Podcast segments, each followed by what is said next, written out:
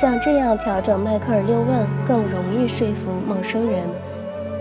在把迈克尔六问用在陌生人身上时，请做好省略某些步骤的准备。在某些场合下，比如说附近的餐馆、医生或牙医的办公室，或者当地公司，我们或许希望与工作人员建立起长期关系。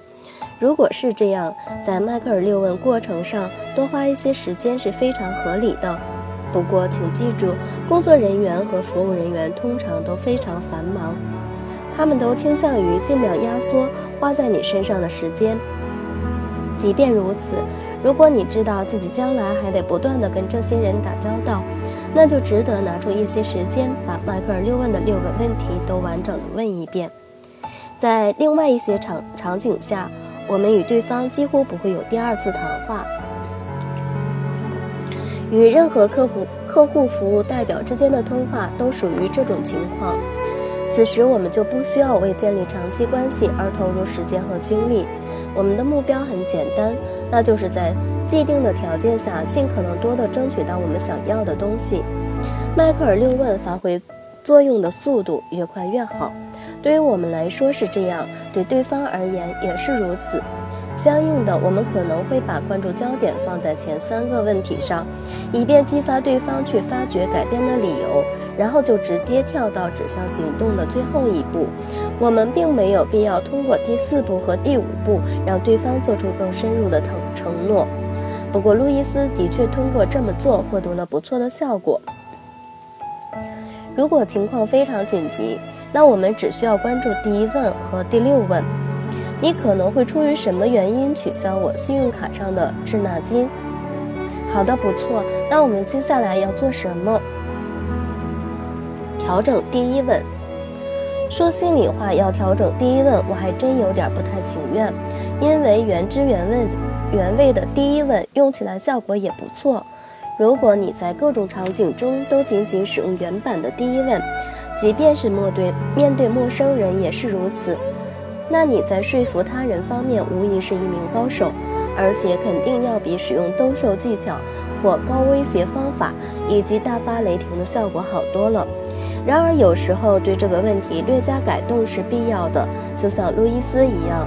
当你发现自己必须不断地重复这个问题才能得到一个积极响应时，你还真得考虑一下换几种提问方式。下面就为大家列举了第一问的几种具体的变体形式：一，你可能出于什么理由决定帮我解决这个问题？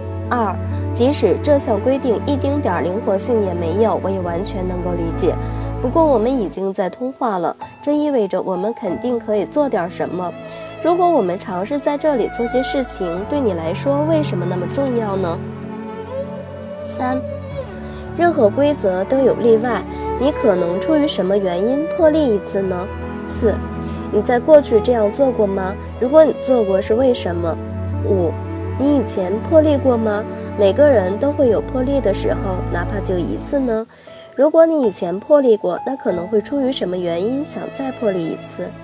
六，我知道做事的方式经常有所不同，具体要取决于当时的情况。你以前遇到过类似的情况吗？我是说，可能在过去有过那么一次，你曾帮助别人解决解决过类似的问题吗？当时你为什么想要帮助他？七。我们一直在探讨具体的解决方案，可是我们能稍事休息一下，暂时抛开这些方案吗？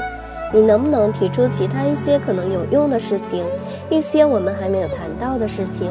你可能为什么想要去帮我去做其中的一件事情？八，你还能够做什么？你可能为什么想要去做？坚持提问，保持礼貌。当你试图解决某个问题时，客服代表开始给你提供选择方案。此时，你很可能会产生错误的想法。你可能会想：看，不错啊，我的确把他的动机给激发出来了。然而，事实上，他可能只是在照本宣科，而且他提供的方案与你想要的东西根本就搭不上边。在这种情况下，你该怎么办呢？如果他提供的选择与你的要求还有些关联，那就听他把话讲完。如果你听到了一系列的可能性，但却感觉都派不上用场，很礼貌地打断他的话，表示感谢，然后以尽可能积极客观的语气把你听到的内容反馈给他。听起来你好像正试图采取一些补救措施，对此我深表感谢。不过这好像并不是我想要的东西，所以我想请问一下，为什么你会觉得尝试帮助我非常重要？调整第二问，在对陌生人使用第二问时，你最好有一个比较现实的期望值，而且最好清楚自己的底线是什么。随后你就可以基于自己的底线提问了。我希望看到的理想状况当然是拿到所有的折扣。不过，如果用一到十来描述你准备给我一半折扣的意愿，其中一代表根本就不想给，十代表百分之百想给，你会选择哪个数字？在类似情况下，即便我们没有得到自己想要的一切，但只要得到的比对方最初同意的多那么一点儿，我们也会感到很高兴。当然了，有时我们没有妥协余地，而是必须坚持下去，绝不能让步。不过，如果妥协是可行的，在提出第二问之前，你最好还是想清楚自己能够接受的底线是什么。提出第二问之后，你可能会试图让对方给出一个具体的数字。当然了，如果他们坚持用文字描述，你也就别那么较真儿了。虽然你不能继续问你为什么没有选。一个更小的数字，但你依然可以问：你为什么觉得意愿程度没有低到一呢？如果你能够坚持并得到一个数字，那当然再好不过了，因为数字能够清晰而准确地反映对方的立场，这是太棒了、不错和很好等描述性词汇无法做到的。我知道你习惯于让客户给你的服务质量打分，所以如果你也能给出一个具体的数字。我也就能更准确地了解你在多大程度上做好了想要帮助我的准备。或许这听起来有些呆板，不过如果你不介意的话，这有助于我更清楚地了解你在多大程度上做好了帮我解决这个问题的准备。在跟陌生人打交道时，你可能会觉得玩弄这些数字游戏显得有些可笑。特别是在开头几次的时候，不用担心，迈克尔六问的效力并不取决于你的感受。如果客服代表说他不想回答这个问题，因为你提出的要求他根本满足不了，你该怎么办？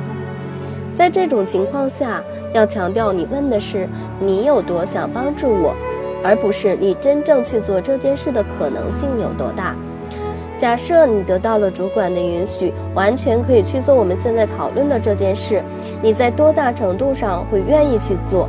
如果用一到十表示你的意愿程度，你会选择哪个数字？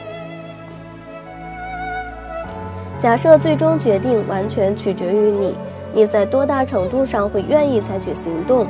如果用一到十表示你的意愿程度，你会选择哪个数字？总而言之，你想要帮助客服代表摆脱能或不能的思维方式，转而把关注的点放在准备程度和意愿的强度上。我知道你不能去做我要求的事情，但如果你能做，你的意愿强度会有多大？你听起来很想帮助我。我知道，如果可以的话，你会帮助我的。那么，如果用一到十代表你的意愿强强度，你会选择哪个数字？调整第三问，你应该尽最大的努力让对方回答第三问。你为什么没有选择更小的数字？不要让笑声逃避。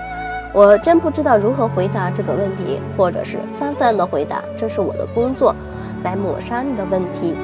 当你把迈克尔六问用在自己的家人、朋友和同事身上时，他们通常会给你一个发自内心的、带有强烈个人色彩的答案。但如果你面对的是一个陌生人，不要指望必然也能得到类似的答案，但也不要放弃尝试。格拉迪斯案例告诉我们，你完全有可能从陌生人那里得到一个真正源自内心深处的答案，从而发现他们是多么想要帮助他人，或者是多么钟情于自己的工作。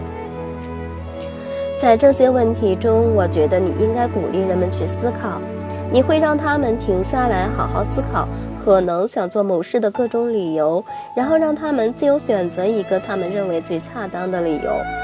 大部分客服工作都不需要客服代表思考和选择，但他们中的很多人都希望能有机会摆脱条条框框，摆脱监督的目光，认真的想一想自己想要什么以及为什么。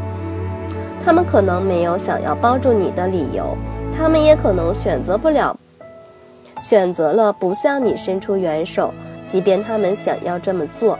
不过，依据我的经验来看，人们确实乐意帮助他人，只要他们能够自由地决定这么去做。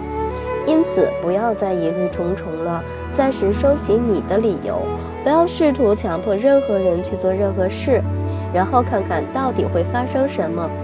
如果对方选择了数字一，你可以追问一句：如果要从一变成二，需要做什么？正如我们此前了解到的，这种做法意味着你仅仅要求对方迈出最小的一步，从完全不愿意到有那么一丁点儿的愿意。对方会觉得这种转变相对容易多了。当然，你也可以改变自己想让对方去做的事情。你如果用一代表。一到十代表你在多大程度上愿意让我拿到全部的折扣？你会选择哪个数字？客服代表说：“我可能会选择一。”你说：“听你这么说，我很难过。不过谢谢你回答了我的问题。如果我让你给我部分的折扣呢？就像你刚才提到的那样，然后再把年费给我减少一点。如果还是用一到十代表你的意愿强度，这次你会选择哪个数字呢？”调整第六问，我在前面提到过，在跟陌生人打交道时，你可以用对，你可以对迈克尔六问的整个过程进行调整，可以只使用前三句和最后一问。接下来你会做什么？如果你想做的话，或者仅仅使用第一问和第六问。当然了，如果对方主动提供你想要的东西，你完全可以就此打住，根本没必要继续。不过我发现，如果能自始至终一直强化对方的自主权，而不是在最后阶段变成命令模式，沟通的效果会更好。我在下面列举了两种做法，你觉得哪一种更有效呢？场景一，客服代表说：“我可以帮你取消滞纳金，不过你必须支付卡上增加的金额。我能做的也就这么多了。”你说：“好吧，那你就这么做吧。”场景二，客服代表说：“我可以帮你取消滞纳金，不过你必须支付卡上增加的金额。我能做的也就这么多了。”你说：“好吧，很感谢你尽了自己最大的努力。我知道你也想尽可能的帮助我。那么接下来你会做什么？如果你想做的话，上述两种做法带来的结果可能是相同的。”但使用第二种方法会让你们之间的互动更愉快一些，而且还有可能激发客服代表说出这样的话：“你知道，到目前为止是还有一件事我没有尝试过，或者虽然我不能降低费用，但你想过把余额全部转到一张新卡上吗？如果需要的话，我或许能够帮上忙。”很显然。继续强化对方的自主权和反思对方的动机，并不会花费你太多的时间和精力。既然你已经在跟对方通话了，为什么不把成功的机会最大化呢？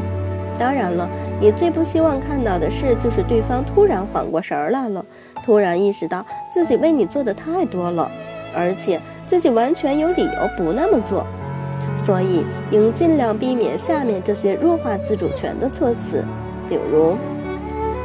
很高兴你终于决定去做正确的事情了，或者你终于能从我的立场上考虑问题了。在挂断对挂断电话之前，你要做的就是不断反思对方的动机，不断的强化对方的自主权。最终的结果很可能会让你大吃一惊，而且很可能是一个大大的惊喜。到目前为止，你已经学习了如何去影响任何一个人，你自己。想要改变的人，不想改变的人，以及陌生人，接下来就该学习如何评估你取得的成绩了。当然，还要学习如何拟定行动计划，以及在没有获得预期效果时应该如何应对。